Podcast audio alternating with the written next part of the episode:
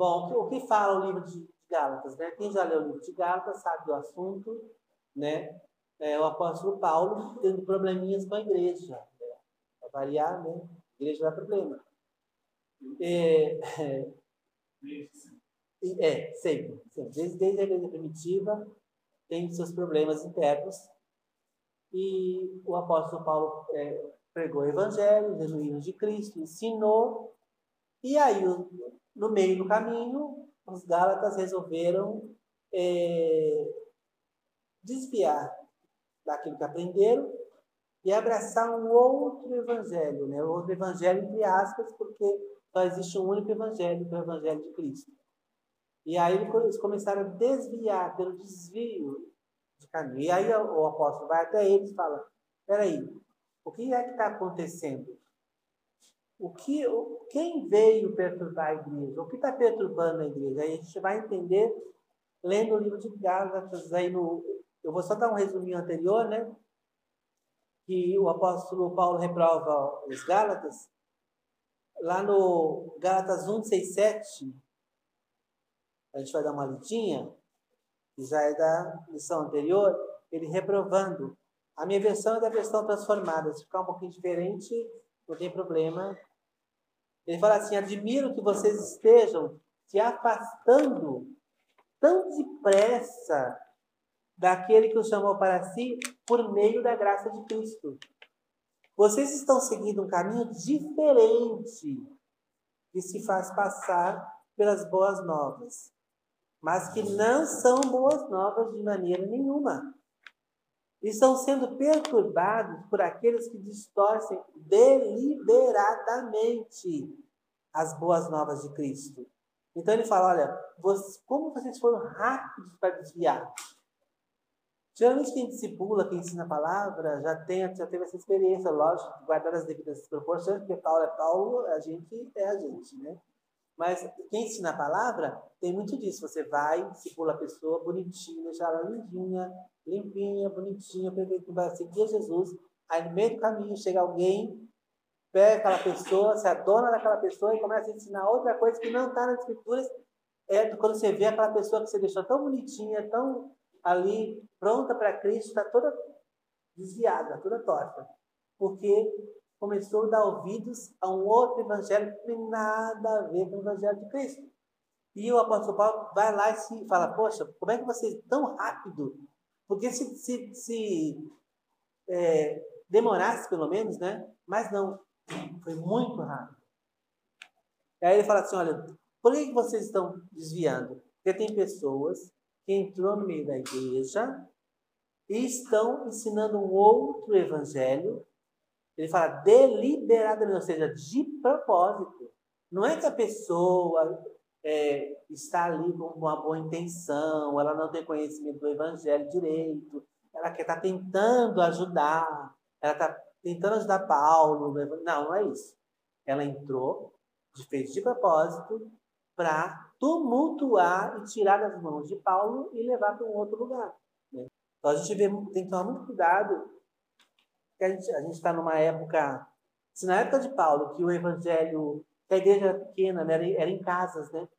Então, quando a gente fala da igreja do, da Galácia, a gente está falando de uma casa, a gente não está falando de uma igreja que nem a nossa. A gente não está falando de uma igreja que tem 3 mil membros, ou, ou uma igreja de, de 200 pessoas, 500 pessoas. Geralmente era uma, era uma igreja que tinha 30, 50, ou, ou 30 em cada casa, eram, eram casas. Né? Depois, agora, a gente tem que pensar na cabeça da, daquela época. Né? E se naquela época já tinha esse problema, imagina hoje que a igreja está imensa, que você não tem controle da igreja, a nossa igreja mesmo, nós não temos controle é, de quem entra, quem sai, quem está lá, quem não está lá. Às vezes você vai no culto, você vai, volta e você não conhece as pessoas que estão tá lá, né? Você não conhece todo mundo. Vai chegando mais pessoas, vão chegando outras pessoas e você não tem controle de conhecer todo mundo. Então, se você participa de, de cultos, é, casa de oração, de cultos de ensino, aí você vai conhecendo as pessoas aos pouquinhos nesses lugares. Mas na igreja fica mais difícil você E a tendência, qual é a tendência de, de, da igreja? A pessoa se converte, ela entra na igreja, o que ela faz quando ela entra na igreja? Quando ela se converte? Qual é a tendência do novo convertido? Tentar transformar a igreja do jeito que ele quer. Essa é a tendência. As pessoas vêm, se convertem, aí ela fala assim: eu quero uma igreja parecida comigo. Ela não entende e ela tem que ser mudada. Ela é que vem para ser mudada. Ela não vem para mudar nada. Mas a tendência é, a pessoa entra na igreja e ela começa a querer mudar. As, ah, não é assim. Eu não acho que é assim. Ah, eu, a, a igreja ela é muito radical. A igreja ela é muito quadrada nesses ensinamentos. Ah, isso é para a época da igreja. Isso é para a época da igreja primitiva. No nosso tempo, no século XXI, aí ela começa a querer mudar a palavra. A palavra de Deus já não é suficiente. Porque ela começa a ver um monte de, de, mas o problema que ela, que ela enxerga não é o problema nas escrituras. É a passagem nas escrituras que incomoda o jeito de viver. Eu quero continuar vivendo daquele meu mesmo jeito e a Bíblia me confronta. Ela fala, não, não, não. Você tem que mudar de vida, tem que haver uma mudança de vida. Evangelho é exige mudança de vida. Você é nova criatura. Então, aquelas coisas todas ficaram lá para trás, tudo se fez novo. Então, você tem que ter, tem que acompanhar. Você tem que acompanhar. O Evangelho, ele é de andar para frente, ele não é de voltar para trás, né? Ele não é de é, carregar bagagem. Você não entra no Evangelho e continua com a tua bagagem que você tinha. Pelo contrário, você deixa lá. Você vem cansado, sobrecarregado, e aí você deixa os pés de Cristo e você segue, sem bagagem, né? Tudo novo. Mas, uh, geralmente na igreja acontece, tem esses fenômenos, a gente tem que estar atento. Opa! Uhum. Isso amém, né? Isso amém, tá bom. E aí você tem que estar atento para para essas quando quando começa as pessoas começam a, a viver evangelho que não é evangelho nós temos a tendência de, de inclinando né quem nos coloca retinho é Cristo a nossa tendência é dar uma inclinadinha então eles têm que prestar atenção quando a gente está, peraí, isso aí não tem nada a ver com o Evangelho de Cristo. Vamos mudar o caminho. Ah, o Evangelho, é, a palavra Evangelho significa boas novas, né? Então, boas novas do quê? De salvação de Cristo. Através do quê? Da graça de Cristo, né? É, não, tem, não tem outros requisitos. Você, não, você ouviu falar assim, faz a tua parte que Deus faz a dele. Não. É, não é assim que funciona a salvação, você não faz a tua parte e Deus faz a dele. Na salvação só teve a parte dele. Só ele podia fazer. Ninguém podia morrer na cruz e salvar a humanidade. Né? Então, você não tem que fazer parte nenhuma. Cristo já fez. O, o nosso problema, o homem, ele tem um problema grave. Né? Ele não aceita, é, ele tem problema para aceitar alguma coisa que é dada de graça. Ele quer comprar. Porque ele não quer dever nada para ninguém. Então ele está sempre tentando comprar as coisas.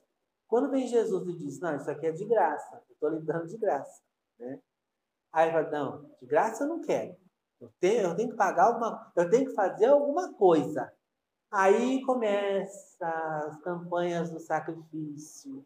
Eu tenho que sacrificar, eu tenho que fazer alguma coisa, eu tenho que correr atrás, porque senão. E a salvação não é, não é, não é dessa maneira. Jesus fez o sacrifício, lhe deu de graça esse presente. E o que você tem que aceitar? Através da fé. Eu estava evangelizando um amigo meu, e, eu, e ele falou assim, mas eu preciso para aceitar Jesus? Como é que eu faço para aceitar Jesus?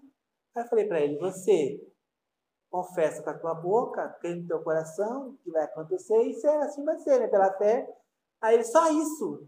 Eu só tenho que fazer isso? Por quê? O que eles esperam? Que eles tenham que fazer alguma coisa. Eles têm que subir de joelhos a escadaria da penha, ou sei lá, algum desses sacrifícios assim. Eles têm que dar contrapartida, eles não acreditam que é de graça. Eles têm que dar uma contrapartida. E, e ele vem de uma, de uma cultura católica em que você tem que fazer esse sacrifício. E ele não entende que não, não precisa. Você explica para ele, não precisa. E aquilo não entra no coração dele, porque ele vem de uma cultura que eu preciso fazer alguma coisa em troca. Eu preciso fazer um movimento de volta. Porque senão, Jesus está me dando de graça? Não, está muito, tá muito estranho isso aí. Está muito fácil. E, a, o, o, homem tem problema de, de receber de Deus, né? Mas lá em Efésios 2,2 diz exatamente isso, né? E porque pela graça sois salvos por meio da fé, e isso não vem de vós, é dom de Deus, é presente de Deus. Né? Ele te deu presente e você aceita ou não. Aí, essa, essa talvez seja a tua, a tua obrigação, a tua, ali o que você precisa fazer. É, ele te dá um, alguém te dá um presente, você aceita aquele presente. É isso. Estende a mão e aceita. Só simples assim. Né? E agora, o, o apóstolo Paulo se surpreende com a, com a facilidade com que eles é, é, se desviaram um outro evangelho. Antes disso, eu só lembrar uma coisa que aconteceu comigo. Eu tinha, eu tenho, eu trabalho. Nós todos trabalhamos, como trabalhamos em, em firmas, empresas, em que tem muita gente que não é evangélica. E às vezes até quando é evangélica, né? É, a gente, é, eles oferecem muitas coisas para você fazer errada, né? Então é, ah, você não quer entrar aqui, vamos fazer hora extra, vamos entrar na hora extra, não fazer, mas ganhar? Ela fala, não quero. Você pode fazer, você fica à vontade, mas eu não quero. Aí pronto, você vira um alienígena no setor. Você já é, peraí, estranho no ninho. Todo mundo aceita, menos aquela criatura. Tem alguma coisa errada. Aí no começo eles ficam pensando, vai nos denunciar, cuidado com ele. Aí quando não acontece nada, eles ficam mais calminhos. Mas param de oferecer as coisas erradas. Porque você sempre diz não. Não, não. Aí quando descobre que você é evangélico, pronto. Ah, sabia. Sabia que tinha alguma coisa ali. É evangélico. É santinho. Quer ser melhor do que os outros. Quer não sei o quê. Aí de tanto eu falar, não, não, não, não, não, não quero, né? Aí o, o rapaz, amigo meu, falou assim, ah, mas tu também, tu não aceita nada, tu quer ser o melhor pessoa da terra, se acha melhor do que os outros, o santinho, mas todo mundo tem o seu preço. Você não sabia que todo mundo tem preço? Eu sabia, você está certo, todo mundo tem o seu preço. Só que o meu preço já foi pago. Aí eu falei, meu preço foi pago, pago por Jesus na cruz. Ele quase caiu do cavalo, mas eu falei, eu deixa eu não vou perder a oportunidade. Vamos, vamos trabalhar, vamos trabalhar aqui né, o evangelismo. Vamos aproveitar, deixa, vamos evangelizar. Aí eu falei, já realmente, o meu preço já foi pago e eu não vou me vender uma segunda vez. Eu não posso me vender uma segunda vez. Você se vende uma, duas, três, quatro, cinco, seis. Mas eu não. Ele já pagou meu preço, já tá. Foi preço, foi bem pago, preço de sangue, acabou. Não me vendo mais nem uma segunda, nem uma terceira vez. Então, o evangelho é isso. Ele exige da gente posição, posicionamento. E às vezes você até esse você se prejudica porque você fica mal visto no setor, você é, é, as pessoas passam a, a te olhar diferente, mas o teu compromisso é com quem? É com Deus. Quem é que você tem que agradar? Quem você tem que servir? A quem você tem que amar acima de todas as outras coisas? É Deus. Então, para mim, ok. Né? Então, não estou incomodado. As pessoas preferem incomodar. Mas bem quando o negócio fica feio, aí pede oração. Ah, você pode orar. Ah, você pode orar para meu pai que está não sei o quê. Você pode orar para minha tia que está não sei o quê. Você pode orar para meu filho. Posso? Eu acho que posso. Eu estou aqui para isso. A gente está aqui para isso, essas horas. Então, quando o bicho pega, eles vêm, sabe onde, onde procurar? Porque eles sabem. Outro dia eu estava no serviço e aí tinha, tem. Começaram a tirar sarro de cães, aí a, a pessoa mesmo falou: não, aqui não. Aqui não, porque o Márcio é crente de verdade. Porque ele faz as coisas certas, eu nem preciso me levantar para me defender. Ele, a pessoa vai me defender. Eu falei, por quê? Porque eu tento na medida do possível, fazer a vontade de Deus, fazer tudo, mando figurino. Porque eu não estou afim de, de a pessoa chegar para mim e falar assim, olha, eu quero ser crente que nem você, porque você não precisa mudar nada. Eu quero ser igual, olha, eu gosto de você, porque você é um crente moderno. Eu ser igual a mim, eu não preciso mudar nada. Isso é um horror. Porque ele tem que ver mudança em mim. O evangelho tem que mudar. As pessoas têm que olhar para você e falar: olha, você não era assim, você se converteu, ficou melhor. Não ficou pior, né? Ficou melhor, de preferência. É, mas por que, que, as pessoas abraçam um outro evangelho? É, eu fiquei questionando, fiquei é, orando ali, perguntando para Deus. E, mas por que, que as pessoas, ou a igreja, ou os crentes, eles abraçam outro evangelho? Tem um porquê. Por que, que eles tão rápido deixaram o evangelho de Paulo, que foi tão bonitinho, ensinou para ele, teve uma vida, eles ficaram é, abençoados na presença de Deus. O que é que fez com que eles mudassem o foco? Aí eu é, separei três coisas. E vou contextualizar no nosso tempo, que é o que interessa para a gente, né? O apóstolo Paulo lá, definitiva, legal. Agora, o que me interessa é a igreja moderna. Vamos, vamos pensar hoje, né? Primeira coisa, eles mudaram para o outro evangelho porque agradou os ouvidos. Eles falavam o que eles queriam ouvir. Um dos maiores problemas quando eu vou evangelizar uma pessoa, sabe qual é que eu encontro, eu acho, para mim? É que a pessoa ela não se acha pecadora. Ela fala, mas eu sou uma boa pessoa, eu sou um bom filho, eu sou um bom marido, eu cuido do meu pai doente. Eu, eles não entendem que a meritocracia, o mérito, é válido para as coisas terrenas. Então você quer passar no concurso, você estuda, passa em primeiro lugar, ok, você tem mérito. Você tem mérito, você foi lá estudou, você correu atrás. Você quer trabalhar, você conquistou o trabalho, então, ok, você tem mérito, você correu e fez. Agora, as coisas celestiais, nós não temos mérito nenhum. Os méritos são de Cristo. Quando eu aceito a Cristo, os méritos dele passam para mim. Eu não sou bom. bom. Jesus falou: bom é Deus. Só, só Deus é bom. A gente não é bom. Porque se eu sondar o meu coração, a gente pode ser bom para todo mundo. Não, aquele realmente é um bom filho. Se você perguntar para o pai e a mãe, vai dizer: não, meu filho é um filho bom. Mas quando Deus olha para a gente, Ele olha num lugar onde o pai e a mãe da gente não podem enxergar, onde a esposa não pode ver, onde o esposo não pode ver, ninguém pode ver direto para o nosso coração. Aí lá no nosso coração tem uns alienzinhos escondidos. então ninguém é bom, ninguém é ser. E que de repente se revela, nem se espera se revelam e você fala, nossa, estava aí guardado, eu não sabia, né? E é onde Deus vai trabalhar a vida inteira nos nossos corações, através do Espírito Santo, nos santificando e mudando a nossa vida, né? Então, a primeira coisa, ele agrada os ouvidos. Hoje nós estamos vendo o que hoje em dia? Tem muito coach, né? As super estrelas gospel, tem glamour, as pessoas querem é, é, eu estava vendo esses dias, a minha irmã falou, não acreditei, que eu não, eu não, eu não sigo muito, eu escuto, mas eu não sigo muito, muito, muito nas redes sociais. Aí ela falou que o, o pastor Cláudio Duarte estava com 8 milhões de seguidores. Mas, meu Deus, 8 milhões?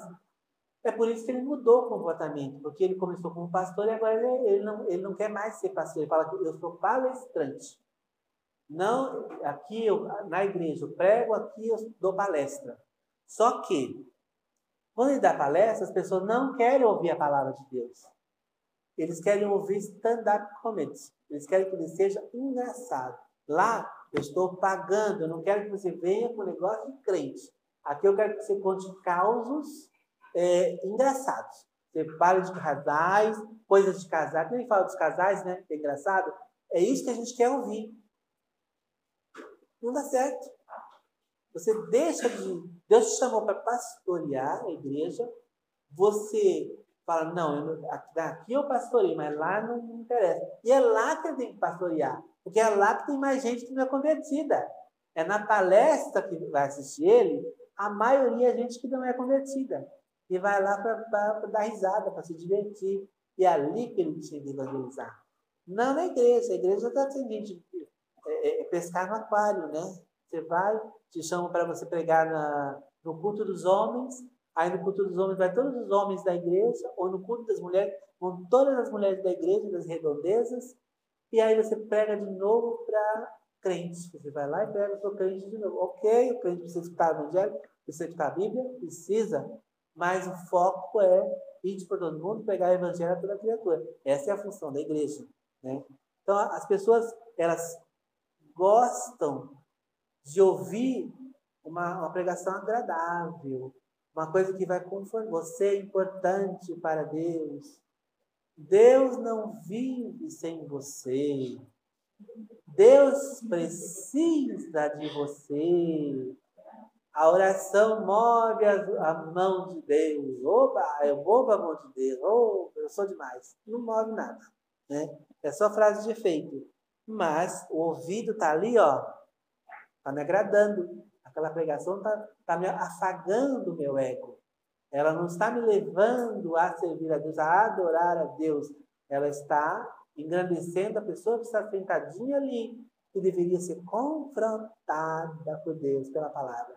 E a palavra é como espada de dois gumes. Então, ela tem, quando, quando eu falo, ela está ela tá trabalhando nos corações, ela está movendo os corações para tirar algo que ainda está lá, que, que, nem às vezes a gente sabe. Então, Deus, o Espírito Santo está movendo e tirando. Então a gente fica, opa, uma coisa está errada.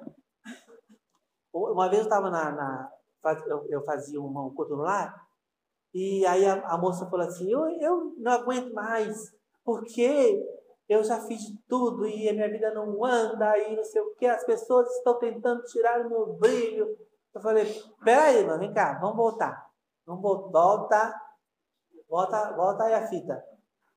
O brilho não é seu. O brilho é de Cristo. O brilho de Cristo tem que refletir em você. É isso que a Bíblia diz. Nós temos que ser como astros no mundo para refletir a glória de Deus na nossa vida. O brilho é dele, não é seu. É por isso que está errado. É por isso que a tua vida não anda. Você quer brilhar?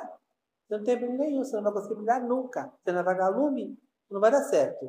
Mas elas estavam tirando o brilho dela. Eu falei, meu Deus, onde tirou isso? Dizer, o evangelho do glamour.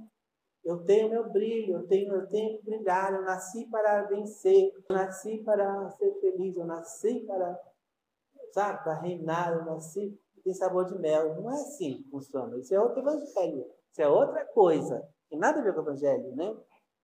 É, é, quando você, você vê o comportamento da igreja, quando vem pessoas, pregadores famosos, qual é o comportamento da igreja? Quando vem uma pessoa famosa pregar? A igreja fica vazia. A igreja fica igualzinha como ela era na semana? Não. Você não consegue entrar. Você tem que sentar lá no banheiro, porque não tem lugar para você sentar. É uma briga de foice. Tem que chegar cedo uma hora antes. Por quê? Porque quer ouvir. É, é algo, ela vai falar algo especial. O pastor já não tenha falado o ano inteiro. Ela vai pregar a minha Bíblia, é, é, não estou falando mal da pessoa que vai pregar, estou falando do comportamento da igreja. É uma bênção? É, mas o que é, qual é a Bíblia, qual é o outro evangelho que ela vai pregar? É o mesmo. Ela vai falar o que o pastor, coitado, está pregando o ano inteiro sem clamor nenhum. Porque ele fica aqui, o povo prega e vai embora.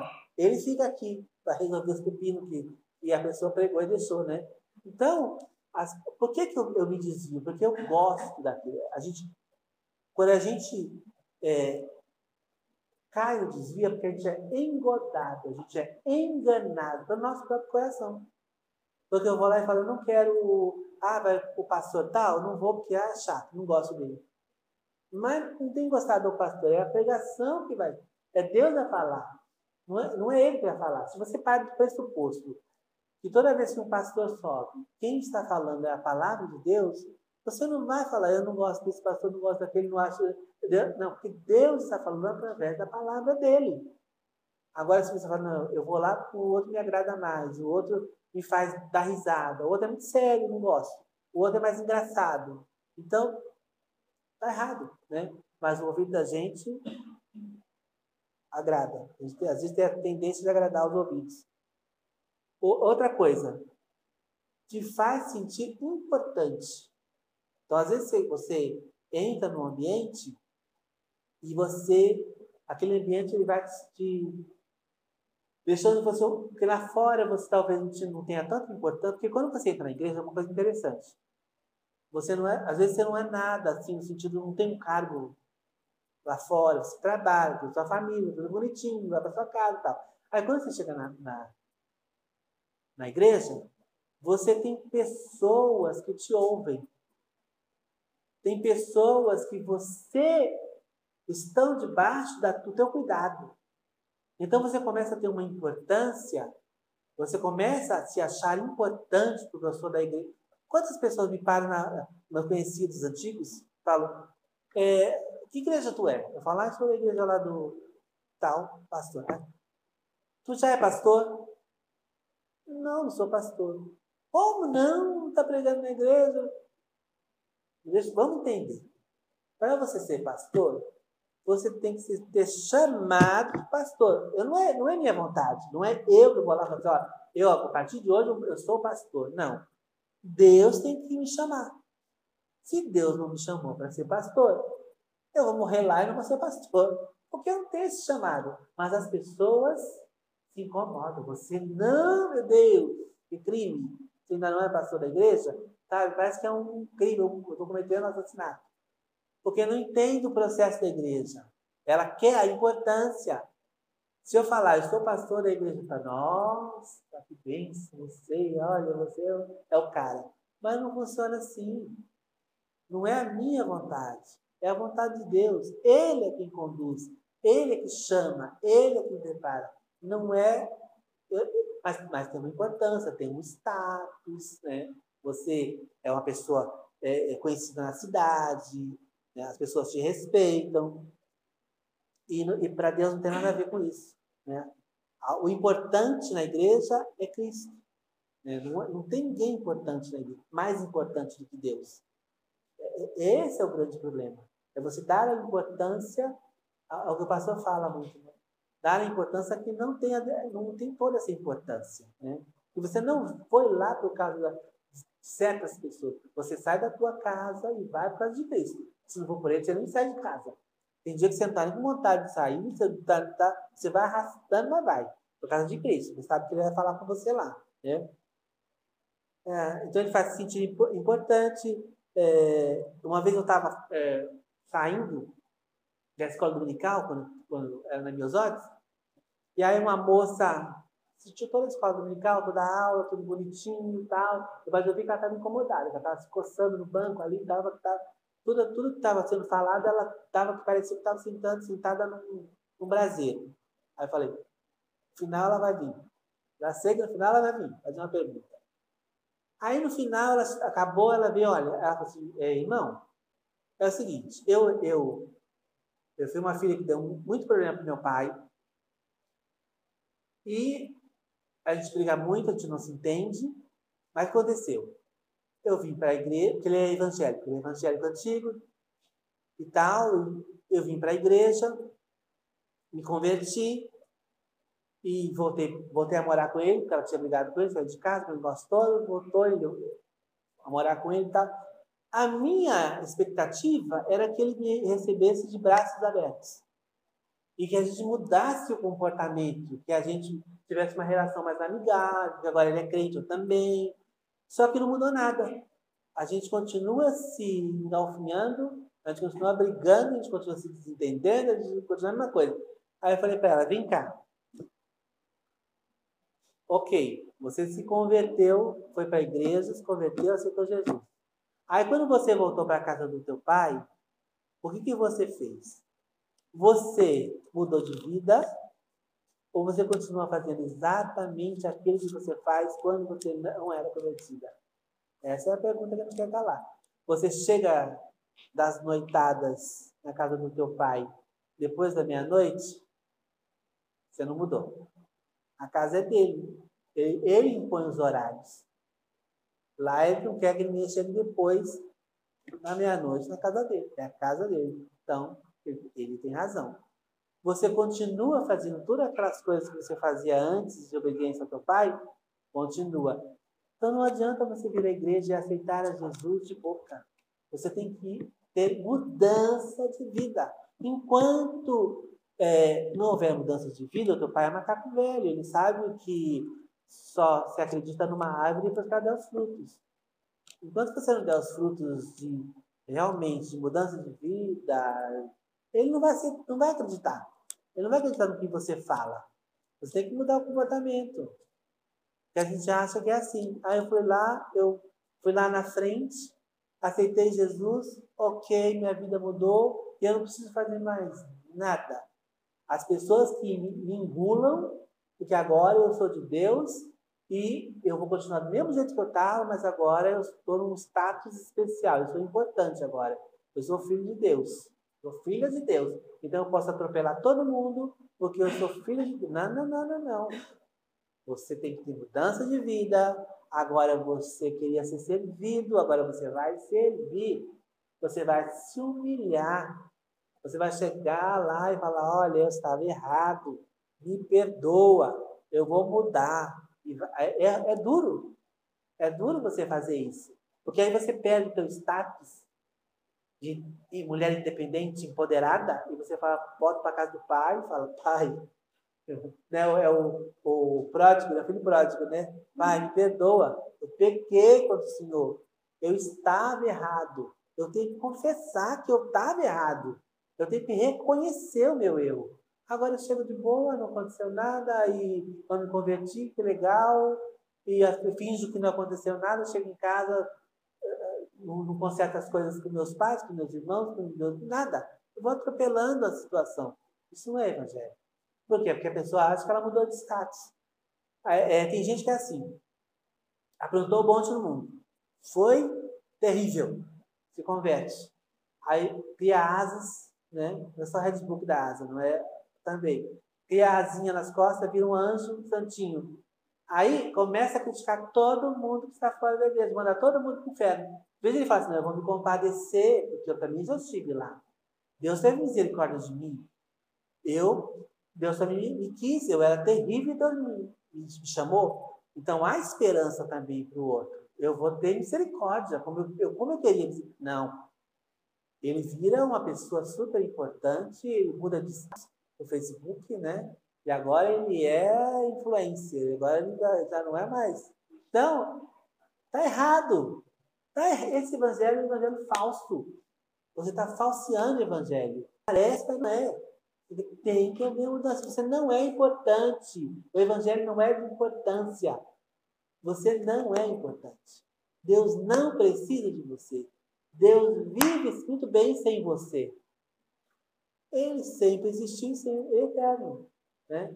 Então, essa importância que se dá às pessoas não é evangelho. A Bíblia fala que todos nós somos o quê? Iguais perante Deus. Deus não faz acepção de pessoa. Pode ser o presidente da república, pode ser o mendigo na rua. Para Deus é exatamente a mesmíssima coisa. Então não há mais importantes na igreja. Não é mas lá na igreja, os Gálatas, eles estavam se sentindo importantes, porque o cara que veio lá falar o outro evangelho falou para eles: olha, se vocês se circuncidarem, vocês vão virar judeus. Você lembra que teve uma, uma época que a igreja estava judaizante aqui no Brasil? Não se parou ainda não, viu? Mas teve uma época que as igrejas tinham candelabros, na, na, na, aquele símbolo né, do judaico, nas mesas da ceia. Tinha o talite que colocava nos ombros para só podia pregar com aquilo, porque aquilo dava mais unção para a palavra, e dava a palavra profética, tudo invenção, outro evangelho, né? O povo tinha que se batizar, ir lá para Jerusalém, para o Jordão, se batizar no Jordão, né? Porque, nossa, fulano de tal foi lá e se batizou no Jordão. E quer dizer nada, né? E, e, o que é pior, né? Lá é para turista ver, né? O, o, o, povo de Israel ele não gosta do evangelho porque eles são judeus. Então, eles não creem no evangelho. Mas para ganhar o dinheiro do, do desse evangelho, quem sabe? Então, aquela, aquele pedaço do Jordão onde ele se batiza não é o Jordão onde se batizava antigamente. O Jordão onde se batizava ele era, ele era é, um rio lodoso, sujo, ele tinha as temporadas de chuva, então o Jordão ficava imundo. Por isso que o, que o lado da Amã queria emborcar lá, porque era um, um rio imundo, sujo. Aí que eles fazem, separam uma nascente do Jordão bem bonitinha, limpinha, para todo mundo ir lá banhar no Jordão. Ali não vale. Tem que ir lá no Parque do Lodo. Ali, ali tá muito ali é praia, ali é piscina. Não vale ali. Né? Aí, mas os turistas assim, todos realizados, batizei no Jordão. E a pomba desceu sobre ele? Não, não veio. Nem descerá. Porque já desceu sobre Jesus, não vai voltar a acontecer, né?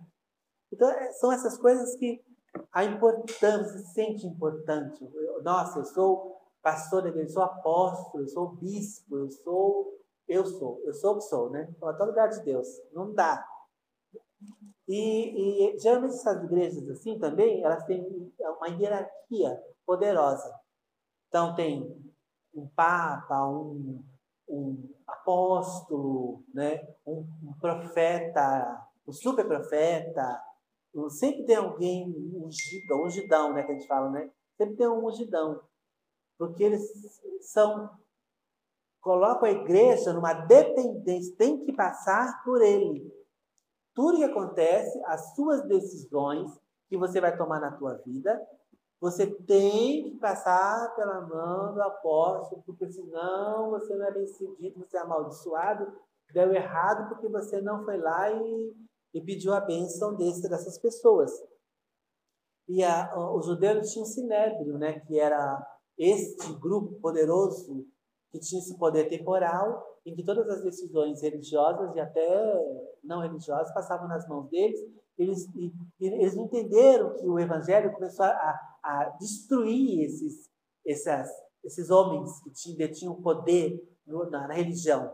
Deus começou a, a, a mudar, falou, peraí, vou tirar do sinédrio, que não entendeu que, eu, que o meu propósito, vou colocar na mão de pescadores.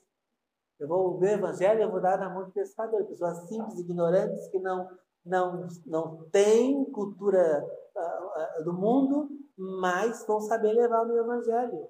Porque qualquer um, a Bíblia fala que o louco não erra o caminho, porque o evangelho é fácil de ser entendido né? e, e ser recebido. E então ele, Deus passa daquele poder temporal do sinédrio, de pessoas cultas, estudadas, teólogas, etc., e passa na mão daqueles é, é, pescadores incultos, e eles conseguem dar conta do recado muito bem, obrigado.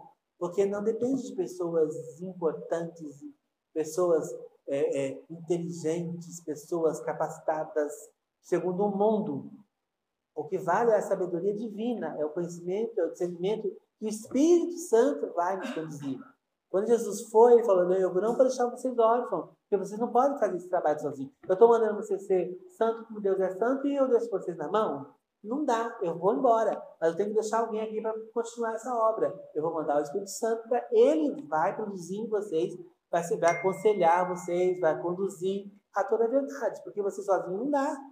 Sei, Jesus seria é, é, não seria coerente se ele falasse assim, olha, eu quero que vocês é, mudem de vida, tenham vida transformada, sejam melhores, santificação, e fala, eu vou embora e vocês ficam na mão. Porque eu não podia fazer isso sozinho, eu não posso fazer isso sozinho. Esse processo eu não posso fazer. Eu dependo de Deus, então ele tinha que mandar o Espírito Santo para que ele continuasse nesse processo. Ele vai continuar é, nesse processo de justificação, de santificação, enfim. Todo o trabalho que ele vai fazer no nosso coração, ele vai continuar fazendo é, através do Espírito Santo. Então eu preciso ouvir este Espírito Santo. É o que a, o cristão tem problemas. Nós temos problemas em ouvir a, a direção do Espírito Santo. É, geralmente, quando a gente está falando de, de, de, dons ou do Espírito Santo, que, que é outro problema na igreja, né? os crentes entenderem quem é o Espírito Santo, é, geralmente tem, tem esse problema de ah, eu não sei como, como ouvir a voz de Deus. É impossível. Impossível. Porque a conversão, você só se converteu porque você ouviu a voz de Deus. Ele, ele, te chamou e você aceitou. Ali no início, na primeira, de primeira, tá, você já tá ouvindo a voz de Deus. Então, a partir daí, você vai ouvir a voz de Deus tranquilinho. Ninguém, ninguém, nenhum crente tem problema em ouvir a voz de Deus. O problema do crente é obedecer a voz que ele ouviu. Esse é o problema do crente. Na realidade, a pergunta tinha que ser essa. A resposta. Eu até ouço Deus falar, mas eu não obedeço. Eu sou rebelde. Eu faço outra coisa. Eu vou para outro caminho. Por quê? Porque eu tenho a minha vontade. Eu quero fazer a minha vontade. A gente luta com as nossas vontades. Às vezes eu quero ir para o emprego e falo, não vai, não vai lá, você não vai ter isso. Eu, mas eu quero ir, porque lá tem um bom salário. Porque na minha cabeça, que não, não vê um palmo diante do nariz, nem um amanhã, a gente quer contender com Deus que vê o futuro e sabe se vai dar certo ou não. A gente quer tomar decisões e às vezes a gente fala assim, ah, não, eu, eu não tenho problema de ouvir a voz de Deus, então nem mentira. Ele sabe se ele orar, Deus vai responder. Ele sabe se, se você for lá orar, falar, eu vou perguntar para Deus, ele vai falar. Esse é o medo do crente. É ouvir Deus falar. E falar uma coisa que ele não quer ouvir. Que é pior. Ele quer ir para o sul e fala, não, norte, você vai para o norte. Pronto, acabou a estrutura do crente. Porque a, a, nós temos a nossa vontade, a gente quer fazer a nossa vontade. A gente luta com isso. A gente está sempre lutando, querendo fazer a nossa vontade. É verdade. Agora eu tenho que falar para Deus, Deus, essa é a minha, minha vontade. Realmente é o que eu queria fazer. Mas eu vou me submeter à tua vontade. Deus sabe que qual é o pensamento que está no teu coração. Não tem nada de, de, de de ruim de você assumir que você quer fazer, queria fazer uma outra coisa, mas é que nem os discípulos. Tinham pescado a noite inteira. Jesus falou, joga do outro lado. Levando a Jesus, já, já pesquei a noite inteira, o senhor nem pesca, o senhor nem sabe pescar, que joga para o outro lado. Mas pela tua palavra, vou fazer. Porque a gente crê no teu nome, que a gente crê na tua vontade, a gente obedece, vou fazer. É assim que funciona. É aquele filho que você manda fazer e ele fala, não quero, mas depois ele faz. Porque ele se constrange, ele fala, não, coitado do meu pai, cuidado da minha mãe, trabalha tanto. Aí eu já tenho uma mãe chantagista também, né, que é minha mãe, né, uma, uma mãe, uma itimama, como diz, né, mistura italiana com judia, aí você traumatiza mais a gente, vai e faz. Né, vai e faz. Então, é, a gente não quer fazer, mas a gente vai e faz. Porque o amor de Deus nos constrange. Você fala assim, Deus fez tanto por mim, sabe, eu vou fazer, eu vou fazer por ele. Eu, eu, vou, eu vou obedecer, né? Eu vou obedecer a esse Deus. Então não há hierarquia poderosa, não tem maior, não tem maior que Deus. Ontem eu estava assistindo, hoje foi hoje. Eu, às vezes eu, me dá vontade de ouvir uma palavra de Deus no carro, eu ligo para casa evangélicos que é uma tortura, mas eu, eu insisto, eu sou brasileiro, não desisto. Aí eu, eu taquei lá e aí fui girando, aí, você, aí tem um lá que é, o super apóstolo vai estar em Guarujá, aí eu mudo, aí eu mudo, aí o outro. Aí tem outra pregação, você venha na campanha, na campanha, não sei o que, na campanha, mudo. Aí, aí caiu no, na, numa rede católica, aí eu estava ouvindo lá um padre falar, e o padre fala assim, e estava fazendo uma oração, e eu, eu quero todas as maldições hereditárias pelo poder em mim, vestido de sacerdote. Da... Eu falei, gente, primeiro que a maldição hereditária no crente já é complicado, né? Não tem. Na cruz, Jesus já quebrou todas as maldições. Se Jesus já quebrou todas as maldições na cruz, o que sobrou para esse padre quebrar? Né? Nada. Mas ele está quebrando pela autoridade de sacerdócio que ele foi investido pela igreja. Blá, blá, blá. Não, isso não é importante. Não tem essa, a hierarquia não te dá esse poder. Né? Ah, porque eu sou o padre da igreja, eu sou o bispo da igreja, então o, o, as doenças, o, o demônio me obedece. Não, obedece você não. Ele obedece Cristo que estiver em você. Ele vai olhar na tua cara, ver nos teus olhos, ele vai lá dentro, se tiver lá dentro do, do teu olho, tiver Jesus lá dentro, aí ele vai ter na base. Aí ele tem na base. Mas se ele olhar e ver que a casinha está vazia e você quiser cantar de galo, aí vai ser feio o negócio. Né? Então ele não respeita a gente. O diabo não respeita o homem, porque o homem é inferior em poder a ele. Mas ele respeita o Cristo que está dentro de você. Aí, aí é bravo. Então, sabe, eu me invisto de um poder que eu não tenho. Por quê? Porque a, a, a hierarquia da minha igreja diz que eu tenho. Não, você não tem. Você só pode ter o poder que você é investido por Deus. Deus, eis que vos dou o poder para pisar serpente e escorpião. Ok, Jesus te deu? Amém. Agora você, você é investido. Mas se ele, não, se ele não te der, se o poder, ele não te investir de poder, você não tem poder nenhum. O poder é dele. Né? A glória é dele, tudo é dele. Né?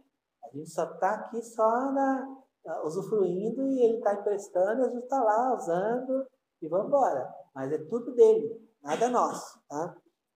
E uma vez, eu tenho um amigo também que ele, ele se separou da, da mulher e ele queria voltar. O problema é que ela não queria, né? Então, o problema do crente é esse, ele quer voltar, mas a mulher não quer. Né? Ou às vezes a mulher quer e o homem não quer. Então tem que dar um, os dois têm que combinar, não dá certo. E aí ele falou assim: Ah, mas eu tô assim, vai para baixo, você não quer me dar um discipulado para. Pra... Ele era meio bronco na palavra, né? O casamento acabou por causa disso, porque ele era meio bronco. E aí ele era crente, mas não vivia o evangelho dentro de casa. A mulher cansou e falou: Tchau.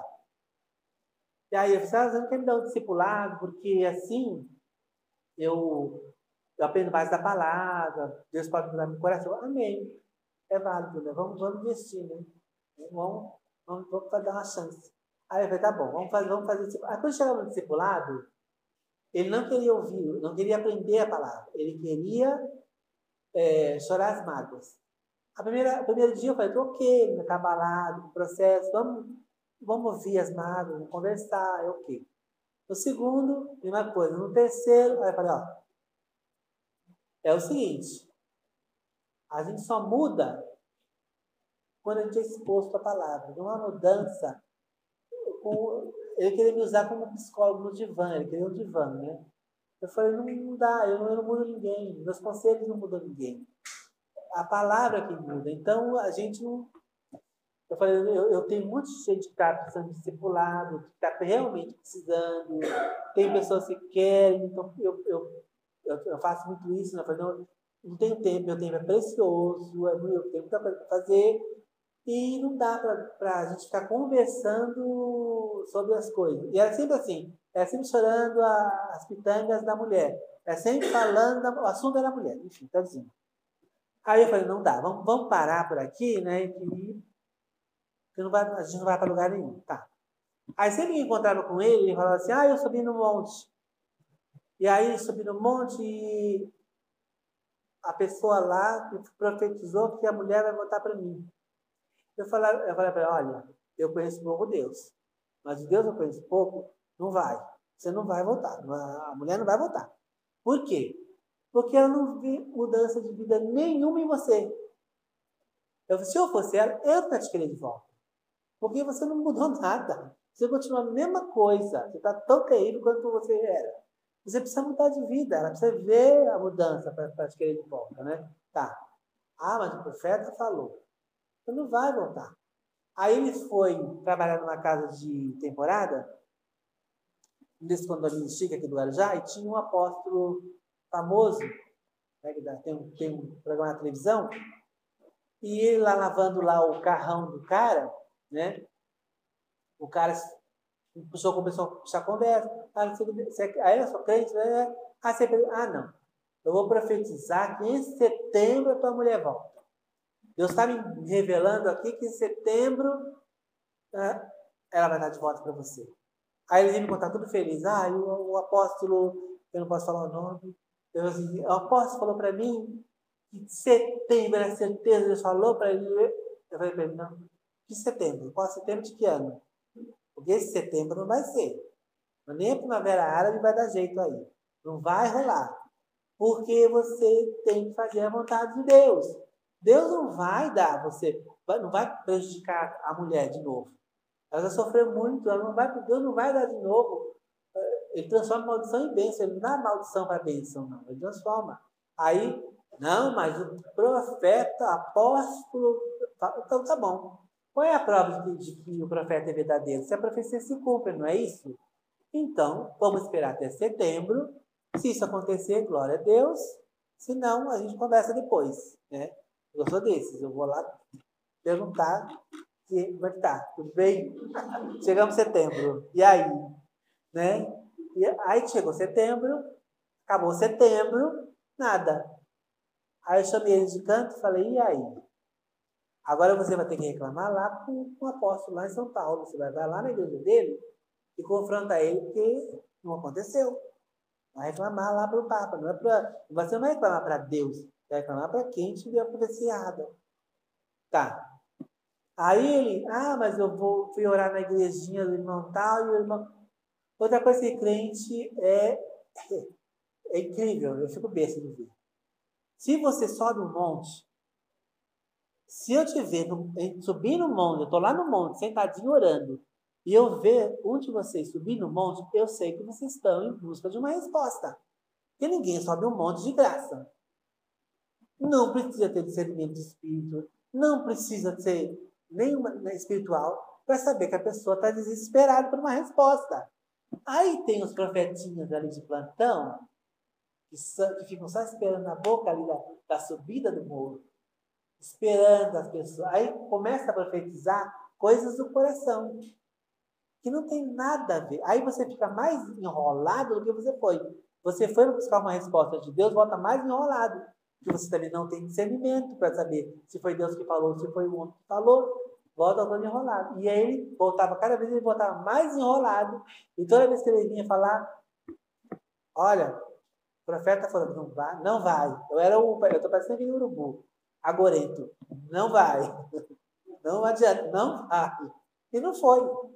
Não foi, até hoje não foi nem vai. Por quê? Porque ele não quer mudar de vida. O que ele precisa fazer para que Deus restaure o casamento, ele não quer. Ele tem que mudar de vida. O problema do casamento foi ele. Ele tem que reconhecer que ele era ruim. Ele era péssimo marido. Mas ele não acha que ele é péssimo marido. Ele acha que foi o Satanás que fez. Mas ele é o Satanás da relação. Ele era. Mas ele tem que reconhecer isso.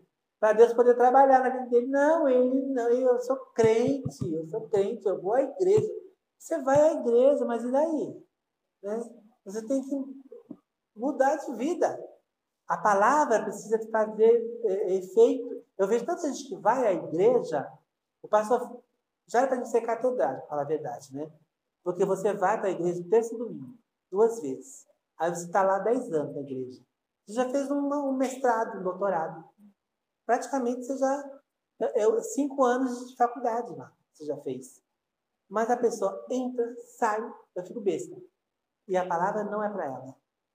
Ah, a irmã devia estar tá aqui. Olha, se a irmã estivesse aqui, essa palavra é para ela, é boa essa palavra. É, não é para mim. Como é que não é para mim? É para todo mundo que foi ali.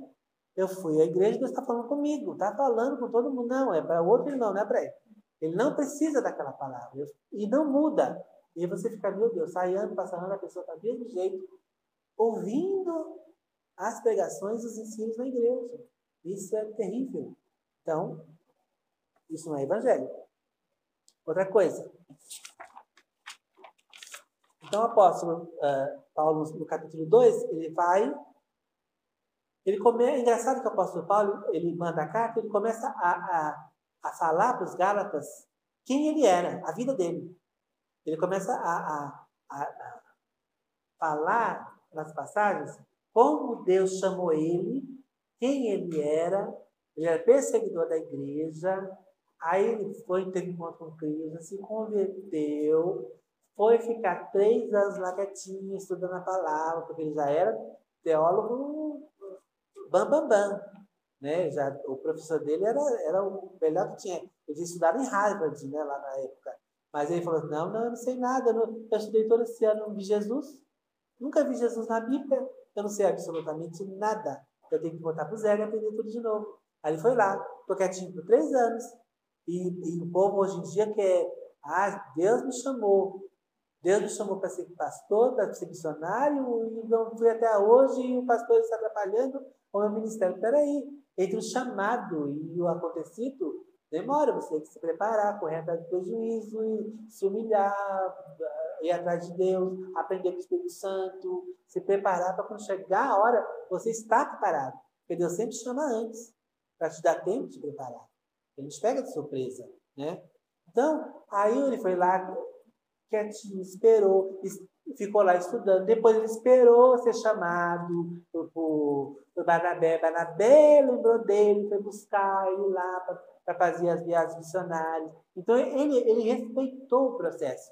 O apóstolo Paulo tinha tudo para entrar com o pé na porta, dizendo: Eu sou importante, eu estudei com Gamaliel, eu era de uma família é, que tinha dinheiro, eu sei o grego, eu sei as línguas, eu sei, eu sou importante. Não, ele falou: Não, eu, eu vou abaixar na, e ir para a minha insignificância. Quem tem que ser exaltado aqui é Cristo. Então eu vou me fazer de servo, eu vou me fazer de último, eu sou o mais pecador, ele fala, sou o mais pecador de todos, eu sou, fui posto por último. Então, ele, ele sabia o seu lugar. E aí ele começa a contar a história. Por que ele começa a contar a história dele?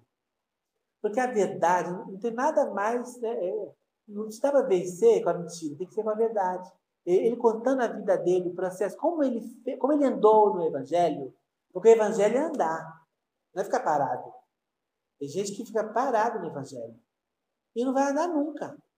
O, o, o, o Evangelho é caminho. Jesus abriu um novo e vivo caminho. Ele não falou que era uma cadeira para sentar e ficar sentado. Era para caminhar. Você tem que caminhar no Evangelho. Ele falou: Eu vou, eu vou explicar para vocês o que é Evangelho. Eu vou mostrar a minha caminhada no Evangelho. O que eu sofri por Cristo. Porque eu fui perseguido por Cristo. Eu não estou aqui à toa. Eu não vim, eu não vim pegar o evangelho à toa. Eu, eu, eu recebi uma revelação. O apóstolo Paulo sempre gosta de falar, né? Eu, eu não fui rebelde à revelação que Deus me deu. Então, ele, Deus chamou e ele obedeceu e foi. Eu estou obedecendo ao chamado. Eu não estou fazendo da minha cabeça. Não é da minha cabeça. Deus me chamou. A gente também. Deus chamou cada um de nós aqui. Todos nós somos chamados por Deus. Nós não estamos aqui à toa, né? Porque Deus nos chamou. E cada um de nós tem um, um, caminho para andar, que é esse caminho do Evangelho. Né? Você tem que caminhar, não é ficar estacionado, parado e achar que está tudo bem. Não, é, é uma continuidade.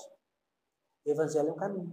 Tá? Então ele começa a contar a vida dele. Olha, eu, eu eu fiz isso, aconteceu aquilo, eu, eu sofri isso, passei por isso, passei por Para chegar até aqui a vocês, até essa igreja que eu formei com carinho, gastei meu tempo, trabalhei com as minhas mãos, não pedi nada em troca, vocês não me sustentaram, vocês não, não recebi salário de vocês. Eu estou gastando minha vida aqui com vocês, podia estar lá em Jerusalém, muito belo e formoso, na minha família bem sucedida, mas não. Eu joguei isso tudo como se fosse esterco. Eu reprovei tudo isso. Por amor a Cristo, estou aqui. Então não foi à toa. E eu fiz questão de dar o evangelho genuíno, mostrar para vocês o supra-sumo. Tem um profeta, sei se Isaías, que diz que Israel deixou a, a, as águas, é, é, o poço de águas vivas para pegar águas rotas, né? Às vezes a gente, a gente troca o, né, o certo pelo duvidoso, né? Porque às vezes Deus te dá o perfeito, ele te, ele te, porque o evangelho é assim, ele te liberta. O evangelho liberta. Então, você era preso, quando você vem para o evangelho, ele te liberta de casa mais, do pecado, de tudo. Aí, o que, você faz? Você está belo e famoso ali, um dia, assim, uma luzinha, vou voltar. Vou voltar e vou pegar o que eu deixei para trás e vou me amarrar de novo e vou Quer dizer, Deus te libertou, mas você não sabe o que fazer com a liberdade. Aí tem gente que, que não sabe viver livre, ele precisa, de uma gaiola. Né? Ele, ele, Deus quer libertar, mas ele quer voltar para o jugo. Essas pessoas estavam voltando no jugo. Deus tinha libertado do cativeiro do pecado, mas ela quer voltar, porque ela quer abandonar aquele, aquele que libertou. Ela quer falar, não, o Evangelho não é, Jesus não é suficiente. Não é só Jesus. É Jesus e mais alguma coisa. Eu tenho que fazer mais alguma coisa. A vida estava numa. Essas, essas reuniões de casa são maravilhosas, porque é, é cada pérola que a gente aprende. E é, eu estava fazendo um culto no lar também, convidou os vizinhos, os vizinhos vêm, né, tal. Aí tinha uma moça, começou a dar, a gente acabava 8 horas, eu começou a dar 15 para adulto, ela começou a já, ah, vou pedir licença para os irmãos, que eu tenho que ir na igreja tal, porque vai ter uma campanha dos pães ungidos e eu não perco nenhuma, eu estou pegando todos de um pão ungido, aí eu como, dou para o meu marido, dou para os meus filhos e o pastor disse lá, o apóstolo disse que eles vão mudar de. Deus vai abençoar a minha casa. Tá. A casa. Vamos, vamos. Como era a casa? O, o, o pai estava preso porque tinha assaltado. O filho mais velho estava indo pelo mesmo caminho. Aí ela tinha um, um, um menorzinho, né, que era inocente, e ela. Aí eu explicando para ela que a mudança de vida tinha que começar por ela, e aí ela interceder pela família dela. Ela ia ser aquela que ia interceder, expliquei para ela tal. E, e aí, não, não, eu tenho que. O pastor disse que não precisa fazer isso. É só eu comer o pão que tudo vai mudar. Fala, olha, irmã, a senhora pode comer todos, a cesta inteira do pão, a senhora pode encher a barriga de pão, a senhora vai comer todo o pão daquilo, ficar obesa ainda, porque o pão engorda, e não vai resolver. Não resolve. Moral da história, o, o outro filho velho está preso também, seguiu o caminho. O menor já está indo para o crime e ela está lá comendo pão. Mas não vai resolver. Por quê? Porque é outro evangelho. O evangelho diz Cristo é que muda. Ele é que me salva. Ele é que transforma a minha... A minha esperança tem que estar em Cristo. A minha rocha é Cristo, não o pão. Ele é o pão da vida, mas não o pãozinho da esquina ali na, na padaria, da pão doce. Então, o povo, o evangelho está tá nesse, nesse nível. E aí o, o cara que devia de ensinar a verdade para ela está iludindo. É a mesma coisa que você ir no médico, você tem um câncer, o, o, o médico fala assim para você, não, não é nada, pode ir para casa, continua tudo bem. Ele sabe que ela precisa de tratamento, mas ele, ele nega. É a mesma coisa, ela vai morrer, porque ele não fez o, o, exame e não deu a, a quimioterapia nem a terapia que ela devia para sobreviver, chance de sobreviver. Mas eu quero enganar essa pessoa, estou enganando essa pessoa. Quando eu, quando eu prego um outro evangelho, eu estou enganando as pessoas. Eu tenho que dizer, eu já aprendi, eu estou assim, eu estou com uma, uma bala de prata agora. Chegou para levar a bala de prata, só tem aquela oportunidade. Às vezes eu encontro a pessoa, às vezes eu falo, Deus, manda uma pessoa para falar o evangelho. Eu sei que nunca mais eu vou ver aquela pessoa. É a minha chance de falar. Então já vou já vou a bala de prata já. Às vezes eu... a pessoa não esquece mais, porque eu já dou direto uma, ela, ela, mas ela vai pensar. A palavra de Deus é boa. Você planta ali, é uma coisa que incomoda. Ela vai Uma vez, lá no serviço, um, senhor veio, veio do setor, né? Conversar lá no setor, ele, nossa, eu fui esse domingo na, na, na missa, que missa maravilhosa, que as músicas lindas e maravilhosas.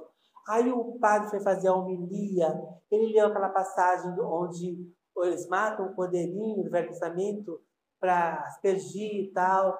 Ali, ali eu fiquei triste. Eu estava tão abençoado no culto. Eu estava tão maravilhado com tudo. Uma benção aquele culto. Aí depois vem o padre e diz que tem que matar um cordeirinho. Para que tem que matar um cordeirinho? Que vai mais sem sentido, sem significado, que coisa que violência contra a natureza. Aí eu não entendi, porque o padre leu o texto, mas ele não explicou. Eu queria entender. Aí eu lá com minhas orelhas de dumbo, né? Só escutando.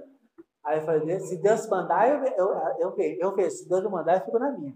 Aí, aí a, a moça fala assim, ah, conversa com o Márcio, o Márcio é de igreja, o Márcio sabe explicar a palavra. Aí veio ele, opa, agora, Deus mandou, vamos lá, bala de prata. Aí, aí ele veio contou que essa era triste de novo, foi com o seu cargo, que, que violência, isso não tinha que ter na religião. Eu falei, sabe quem era aquele cordeirinho ali? Sabe aquele, sabe a, o causador da morte daquele cordeirinho? Ele não, você. Quase caiu para trás.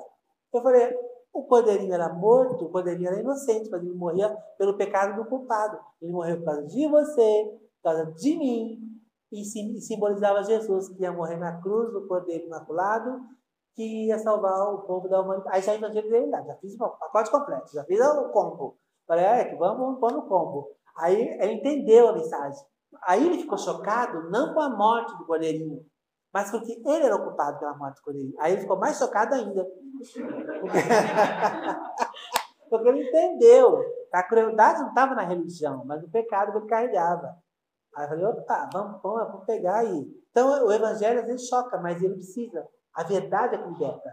Não é mentira, não é a meia verdade, é a verdade absoluta. Ainda que às vezes seja um pouco chocante, traumática. Mas a gente se recupera, né? A gente, o ser humano se recupera. Então, o importante é a sementinha plantada, ela vai produzir fruto. Ela vai crescer, né? Então ele começa a falar da vida dele e fala, olha, eu tenho testemunho de vida. Vocês olhem para a minha vida. Se vocês olharem para a minha vida, vocês vão ver o Evangelho. Vocês vão ver o próprio Evangelho, que é a transformação, encontro com Cristo, transformação, vida mudada e pregação do Evangelho. A, a vida do apóstolo Paulo era o Evangelho em pessoa. Ele era o Evangelho em pessoa. Todo o processo que o Evangelho faz na vida do crente tinha feito na vida de Paulo. É isso que ele está falando. Eu estou aqui testemunhando para vocês. Eu não estou inventando. Eu não estou falando uma coisa que eu não vivo.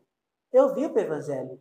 Então vocês têm que se espelhar em mim. E ele fala: Olha, eu fui para Jerusalém. Quando isso não é novo, já deu um problema lá atrás. Os judeus já entraram na igreja, já se quiseram atrapalhar lá, na Antioquia, quando começou a prosperar a igreja, os judeus iam lá e queriam que ele se circuncidasse, que eles virassem judeu, que eles uh, obedecessem todo aquele rito judaico.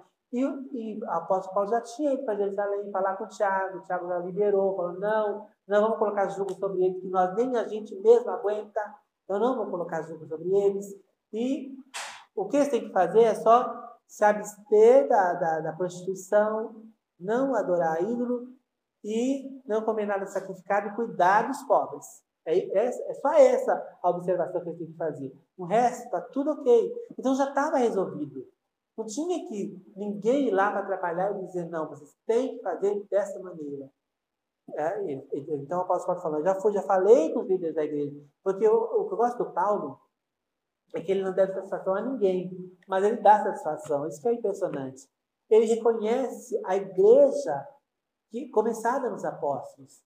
Ele reconhece que os apóstolos foram chamados por Deus e que ele devia ir lá e prestar, é, dar o um relatório também. Ele não ia passar por cima. Ele não ia falar, não, eu sou melhor do que os, dos apóstolos. Não, eu vou lá, eu vou conversar. Eu reconheço que a igreja de Jerusalém é, é, que começou tudo isso. Deus começou a trabalhar lá com eles. Então eu vou lá também. Então essa, essa, disposição do apóstolo Paulo é, é uma coisa impressionante, né? Porque se fosse hoje, Jesus não pregava em todas as igrejas, não. Como aconteceu antigamente. Ele, ele começou a pregar na sinagoga e começaram a impedir de pregar na sinagoga e foi para a rua. Então tá bom. Vou para as montanhas, vou para as praias, vou para a rua. A palavra de Deus não está presa. Porque se fosse hoje, ele não pregaria em algumas igrejas, porque não, ele, não, ele não é da minha igreja, ele não é membro da minha igreja, ele não faz parte da minha igreja, ele não prega aqui. Né? Então, o próprio Cristo não pregaria na sua própria igreja. Por quê? Porque as pessoas não reconhecem que a igreja de Cristo, o que é a igreja de Cristo? Semana passada, o André de aula, a, a, a irmã estava com essa dúvida também, né? O que é a igreja de Cristo? A igreja de Cristo é a união de todos os crentes no mundo inteiro. A igreja de Cristo não é a minha igreja local. Sua voz só vai ter salvação quem for para a minha igreja. Não. Primeiro que é na minha igreja, a igreja de Cristo. E segundo, o corpo de Cristo é, é a igreja de todo o mundo inteiro. Podem falar universal, né? A igreja universal é do mundo, do mundo inteiro. A pessoa confunde. Né? Mas é a igreja do mundo inteiro. Todos os crentes convertidos no mundo inteiro formam a igreja. Ok. Então eu, eu não sou a igreja. Deixa eu falar assim, eu sou a igreja. Não preciso adorar a Deus na igreja porque eu adoro na minha casa porque eu sou a igreja. Não. Você não é a igreja. Você faz parte do corpo de Cristo. Assim como o corpo de Cristo tem muitos membros, você é um deles. Você pode ser a mão, você pode ser o pé, você pode ser a orelha. Você, você não pode. Não tem a. Exemplo, tem quando a família Adams, a mãozinha da família Adams. Você não, é, não pode andar sozinho que nem a mãozinha da família Adams. Você precisa de um corpo para você agir. O, o cabeça é Cristo. Então você não é a igreja, você faz parte da igreja. Você é o templo do Espírito Santo. É a habitação, morada de Deus. É outra, outra coisa, não nada a ver. Tá? Então, o, apóstolo Paulo fala assim, não, tem, não, não tem favoritismo na igreja, não tem é, é, é, reputação. A minha reputação, é, é, eu tenho uma reputação ilibada que eu posso mandar e você obedece. Não tem isso. Porque se não estiver de acordo com a palavra de Deus, Pode ser o maior pastor do universo. Ele fala alguma coisa que não está nas escrituras, foi o contrário, eu não vou fazer, porque eu estou indo contra Deus. Foi o que aconteceu com a igreja do David Show, né? Porque ele, ele pregou a vida inteira aquela passagem do, do apóstolo Paulo, que se o anjo de Deus desceu, eu mesmo vier pregar o outro evangelho, seja maldito, amaldiçoado. Então ele sempre é, falou isso para a igreja dele. Ele sempre ensinou que se viesse uma pessoa e pregasse outro evangelho, você tinha que agir. Aí, o Belo foi dia, ele já, ele já, né, é, já velho, pastor velho, teve um escândalo em que ele desviou dinheiro da igreja. Né? David Yonsho, para quem não conhece, também foi chamado de Po Yonsho, é o, a maior igreja da Coreia, né? Pastor da igreja que fundou. Não sei se agora ainda é o maior, ou se já tem uma maior, mas na época era uma igreja gigantesca na Coreia. E aí, os próprios membros da igreja dele denunciaram ele para o Ministério Público. Ele foi preso por desvio de milhões daquela igreja gigante pela denúncia da própria igreja, porque foi isso que ele ensinou. Ele ensinou à igreja que o dia que ele eh, fizesse alguma coisa errada, eles tinham que denunciar. E eles aprenderam bem. Mas aconteceu, ele foi para a cadeia, ficou um período de. tinha que cumprir a pena. Lá Deus alcançou ele de novo, tratou e ele voltou para a igreja. Porque se ele continuasse fazendo isso, onde ele tá, estaria? Onde ele ia parar? Depois de, de Deus usar ele para converter aquele povo todinho na, na, Coreia, fazer aquele movimento maravilhoso de na Coreia, ele ia acabar onde? No inferno. Mas ali Deus foi tratar ele na cadeia, até escreveu um livro na cadeia. Ele pediu perdão para os irmãos, voltou. Por quê? Porque não é importante. Ele, ele era o. Ele era o cara, né? Ele era o fundador da igreja. Mas ele não. Aqui quem manda é Cristo. É, é difícil fazer isso, né? É difícil. Mas esse é o Evangelho. Não tem ninguém melhor, não tem, ninguém, é, é, não tem favoritismo. Aquele é melhor do que o outro. Tem na, tem no, na gente, né? no nosso coração. Tem no ser humano. Mas no Evangelho não deveria ter. E para terminar, ele, é, o apóstolo Paulo então fala: eu, eu, eu sou servo, eu tenho tudo, eu tenho, eu tenho berço, eu tenho dinheiro, eu tenho cultura, mas isso não me valeu de nada. Não me serviu absolutamente nada perante Deus. Porque quando você chega diante de Deus, como é que você pode competir com Deus em conhecimento, né? É o que ele falou para Jó, né? Ele falou para Jó, falou, Jó, quando eu estava formando o mundo lá no início, tu estava comigo? Tu pesou os oceanos na, na, na, palma da mão? Você pegou a areia e pesou? Não, você não, não fez isso. Você contou as estrelas quando eu fiz? Aí você chega perto de Deus e fala assim, olha, eu fiz um mestrado uh, em Harvard, eu sou, eu vim aqui para pastorear essa igreja. Mas aí diante de Deus, como é que fica, né? Como é que você fica diante de Deus? Como é que esse teu conhecimento vale alguma coisa diante de Deus? Como é que toda a tua sabedoria, toda a tua capacidade, toda a tua beleza, toda a tua riqueza, todo o teu conhecimento, ele perto de Deus, ele, como é que fica? Como é que a gente chega? A gente não chega, né? Então, não, adianta. Quanto, mais rápido você reconhecer, você entender isso, fica mais, o evangelho fica mais simplesinho para a gente, né? A gente fica, a gente, a gente se encaixa melhor no corpo. A gente faz parte de um corpo mais saudável, né? Porque você entende o que é o evangelho. O apóstolo Paulo está dizendo. E aí ele termina, olha, a única recomendação é cuidar dos pobres. Quer mais, traduzindo, quer mais pobre que vocês? a igreja não era uma igreja rica, era uma igreja simples, pessoas simples, né? E ele, ele se desprendeu do lugar onde ele estava para ir lá, para um lugar que ele não conhecia, para um povo que ele não conhecia, um povo que não era um povo milionário, né? Falou assim, olha, eu estou fazendo tudo isso, eu estou cuidando dos pobres, né? estou ajudando os pobres. Então, essa é a vocação da igreja, né? E, e você vê que Deus ele. A Bíblia fala que Deus foi aos pobres desse mundo. Ele deu reino aos pobres. Ele se revelou aos pobres. Por que, que Deus se revelou ao, ao milionário, ao rei da época?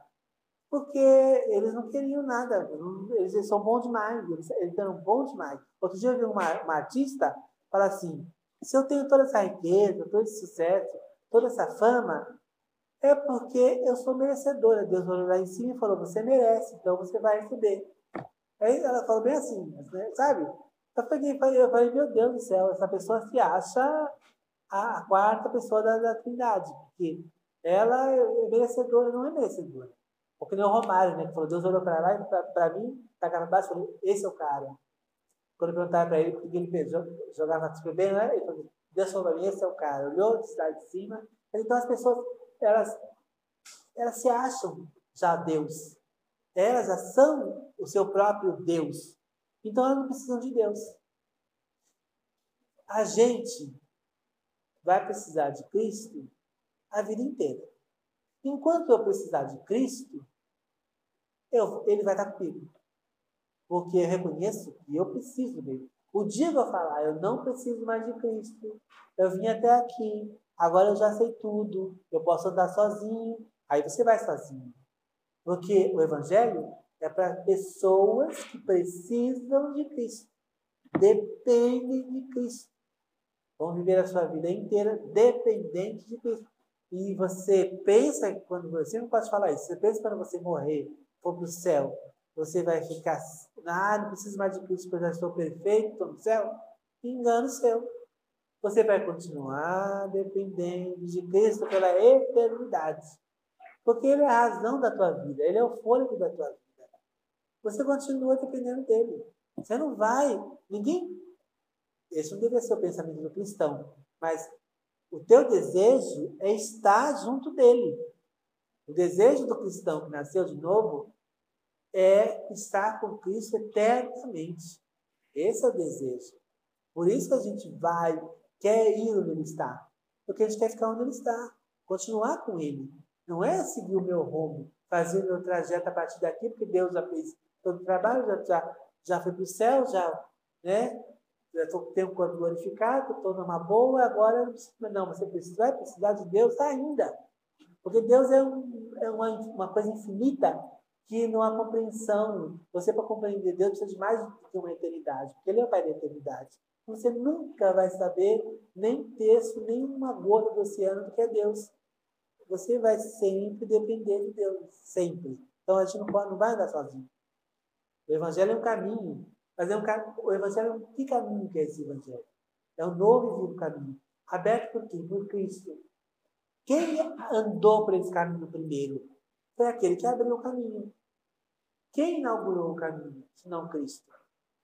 Ele andou pelo caminho, ele abriu o novo caminho, andou por ele primeiro, e eu gosto de dizer que parece aquelas, aquelas aqueles caminhos de neve, onde você as pessoas vão colocando os pezinhos, né? O primeiro vai e todo mundo mina só colocando, ele já, tá, já pisou, vai ficar mais fácil de andar. É isso que a gente está fazendo. Jesus veio, caminhou, as marcas do pé dele estão tá ali, eu tenho que pisar onde ele pisou, só isso. Seguir ele. Seguir os passos de Jesus. Esse, esse é o Evangelho. Né? Então, que a gente possa prestar atenção nessas coisas do Evangelho genuíno de, de Cristo e é, pedir orientação para Deus para que quando a gente estiver é, né, tortando do lado, que Deus possa nos dar discernimento para a gente voltar. Porque às vezes a gente vai dando umas inclinadinhas, mas se você é de Deus, você vai, Deus vai fazer você voltar. Ele vai criar situações para abrir os seus olhos. Olha, você está no caminho errado. Você está, você entendeu errado. Volta refaz esse caminho, entra no caminho correto. Então a gente tem que fazer sempre, às vezes a gente tem que fazer o caminho de volta, né? Falei do filho pródigo, ele foi, errou o caminho, mas ele sabia qual era o caminho certo. Filho pródigo ele foi, aprontou todas lá, tudo, mas ele sabia, ó, meu pai está lá, aquele é o caminho correto. Eu tenho que voltar lá. Que, quanto mais longe você for, o caminho de volta é pior. Então, eu, eu, eu conheço muita gente que eu discipulei, que eu, eu, que eu aconselhei. Quanto mais perto ele está do caminho, é mais fácil voltar. Você aconselha, ele volta rapidinho, arruma, mas quanto mais longe ele foi, ele tem muita coisa para consertar de volta. É mais complicado. Então, quanto você se afasta de Deus, a volta é mais complicada. Tanto é que o, o pródigo falou: Eu não quero ser restituído à família, eu quero ser um empregado teu. Ele sabia o que ele tinha feito. Ele sabia a rebeldia que ele fez. Ele falou: Eu vou voltar para meu pai, mas eu vou me humilhar e falar: Não, eu não quero voltar a ser teu filho. Eu me contento em trabalhar para você. E aí o pai vai lá e fala: Não, é bem assim. Né? E, então a gente tem que ter esse, esse pensamento. A minha vida eu estou vivendo é a vida do Filho de Deus? Eu estou copiando Cristo no meu dia a dia? Eu tenho deixado o Espírito Santo trabalhar no meu coração e mudar todos os dias, um pouquinho a cada, mexer no meu coração nas coisas mais profundas que eu ainda tenho lá escondido. Eu preciso que Ele trabalhe para que as pessoas é, vejam Cristo em mim. Será que eu tenho feito isso ainda? Eu tenho, eu tenho esse coração aberto para Deus, esse coração maleável ainda lá do primeiro amor, você lembra? Quando a gente se converteu, a gente, como a gente era, o comportamento, né? A gente, no começo, a gente se apaixonado por Cristo, a gente queria fazer, né, rodar um... Eu me lembro quando eu, eu, eu, entrei na faculdade, me deu a louca, eu queria, eu fiz o primeiro ano, eu tinha falado para Deus, Deus, se eu conseguir passar na faculdade, se eu orei, orei para Deus, eu conseguir passar, eu termino. Eu entro, termino. Aí eu fiz um ano.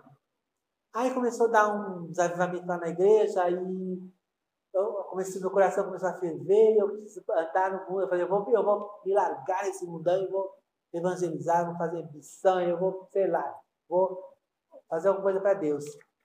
Aí quando eu estava orando, eu estava quase indo na faculdade, fechar a matrícula, ele falou, Márcio, o que foi? Se lembra da oração que você fez para mim lá atrás? O que você disse? E se eu fizesse, abençoar, se você passasse na faculdade, você ia, você ia completar? Então você volte e complete. Eu não te chamei para você ser missionário, não te chamei para ser evangelista, então não vá, porque vai dar errado. Eu não te chamei, eu não estou te autorizando aí. Volte e complete a faculdade. Aí eu fui lá, tá bom, Senhor. Então, às vezes a gente acha que fazer a vontade de Deus é, é sabe, jogar tudo para o alto e falar, não é isso não. Deus é sábio. A vontade de Deus era que eu fizesse a faculdade, porque essa faculdade ia me livrar. Lá na frente, tudo que eu tenho hoje é graças a essa, essa faculdade. Senão ia ser hoje um crente frustrado, porque ia fazer uma coisa que Deus, né, ia falar mal de Deus. Falando, eu fiz o trabalho de Deus, eu fiz a obra de Deus e aonde eu estou? Não, você foi rebelde, porque você tinha falado uma coisa para Deus, fez outra. Então você é culpado das suas escolhas. Né? Deus não tem culpa nenhuma. Ele não te chamou, ele não mandou. Se ele mandar para ir para Acre, vá, porque ele vai te abençoar lá. Mas se ele não mandou, você está indo por conta própria. Então, o Evangelho é obediência ao que Deus nos manda fazer e mudança de vida o tempo todo. Amém? Amém.